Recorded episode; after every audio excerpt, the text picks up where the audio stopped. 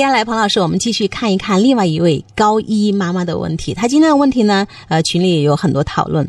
高一妈妈说：“我想请教大家，我的孩子，我一直都很信任他，对他也比较宽容。今天我却发现他撒谎了。他说手机交给老师了，并没有。我该怎么对他呢？哎呀，我觉得我对他宽松信任，但是孩子却淡定的欺骗我，我好心塞呀。他一直觉得我对孩子还不错。”你居然对我撒谎，还如此淡定，妈妈受不了了。后面家长有很多讨论，我觉得特别好玩。撒谎了，就是手机没有交，说交了。学校都要交手机的，估计是个住校的孩子，但是孩子偷偷留下来了，结果这个事情被揭穿了嘛。所以我觉得这个重点不是撒谎啊，而是孩子对于手机的渴望啊。所以所以更重点的是要去看孩子对于手机的这个渴望有多高。你要知道他的高就高到其他的都已经不重要了，我眼我的眼里只有手机了。所以其他什么撒谎啊、规则啊、规条啊，嗯，那个都不重要了。我的脑袋埋在沙子里面，我只有一条，我要这个手机，那就意味着他对手机的这个渴求需求已经比较高了。就是一个高一的孩子，青春期了哈，不知道在手机的管控上，妈妈是不是就是用饥饿营销法？就这个时候，可能孩子对手机的这个失控的程度，妈妈有点管不住了，学校也有点管不住了。所以，如果一个孩子对于手机的痴迷啊，已经到了这个状态了。那我确实还是高度怀疑，从出生到现在，这个家里有抚养人，有或者有你要听我的正确要求，或者有管理细致入微，未必是妈妈自己觉得的。我对他比较包容，或者他包容，那还有其他抚养人。反正我只能从孩子对于手机的这个渴求需求有这么高看到，因为成瘾行为它是用来抚慰创伤、消解焦虑。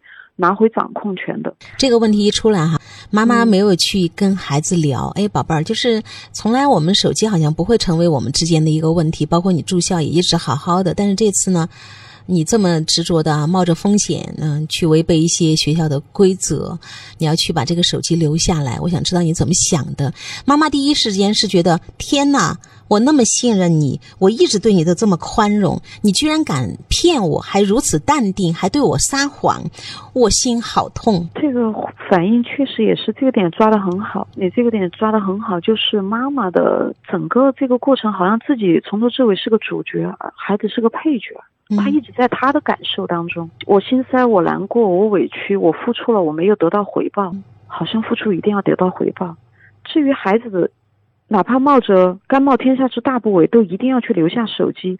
孩子要去干这些事儿，他内心的情绪波澜，他有什么样的需求和渴求，高到要撒谎，要去欺瞒别人。他的这份渴求如此强烈，那他背后又有什么样的匮乏？好像这些没有进入妈妈的视野。妈妈此刻沉浸在自己的震惊、愤怒、委屈当中。其实我们还想说一句话，对这个妈妈。恭喜你的孩子长大了，他现在有一点点力量，还有反抗的力量。今天也跟妈妈留了一句话，我说：“妈妈，可能你真的要去想一想，你的一直很信任他，他居然淡定的撒谎欺骗我，我好心塞。你那个是信任，还是一直是控制？我说这个真的要去分清楚。很棒，这个分析很棒。他会背叛了你。嗯，非常好。一个孩子有秘密才能长大，所以我刚才觉得是让妈妈她自己的自我评价。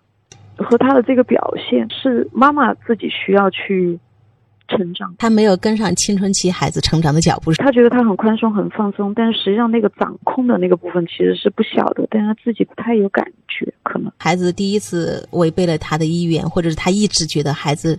都是一个乖孩子，突然就变得不乖了，所以妈妈受到了一个重大的重挫哈，我觉得应该是一个打击。对这个妈妈呢，也是做一个提醒：孩子有秘密意味着他长大了，孩子现在开始有力量，对妈妈说不。其实这是一个可喜的变化，因为倒逼妈妈开始去认识自己的问题。这个时候呢，就是秀我们学习型家长的时间到了。妈妈提出了这个问题之后，下面就是一些家长的讨论。一位妈妈说：“你读书的时候没有看过小说课外书吗？有一天。”你有意或者无意装在书包里了，上课或者下课看了，你妈妈发现了，你希望你妈妈怎么对你？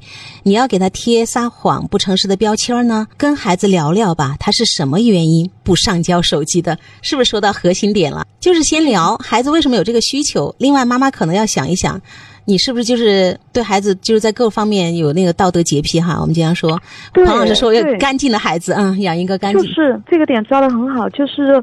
好像他养的孩子要纯洁无瑕，一点儿毛病就所谓的毛病一点儿都不可以有，什么欺瞒哄骗，一丢丢都不可以有。对我觉得这些家长的回复是不错的，就你你要去想想你当年，所以我们跟青春期的家长说。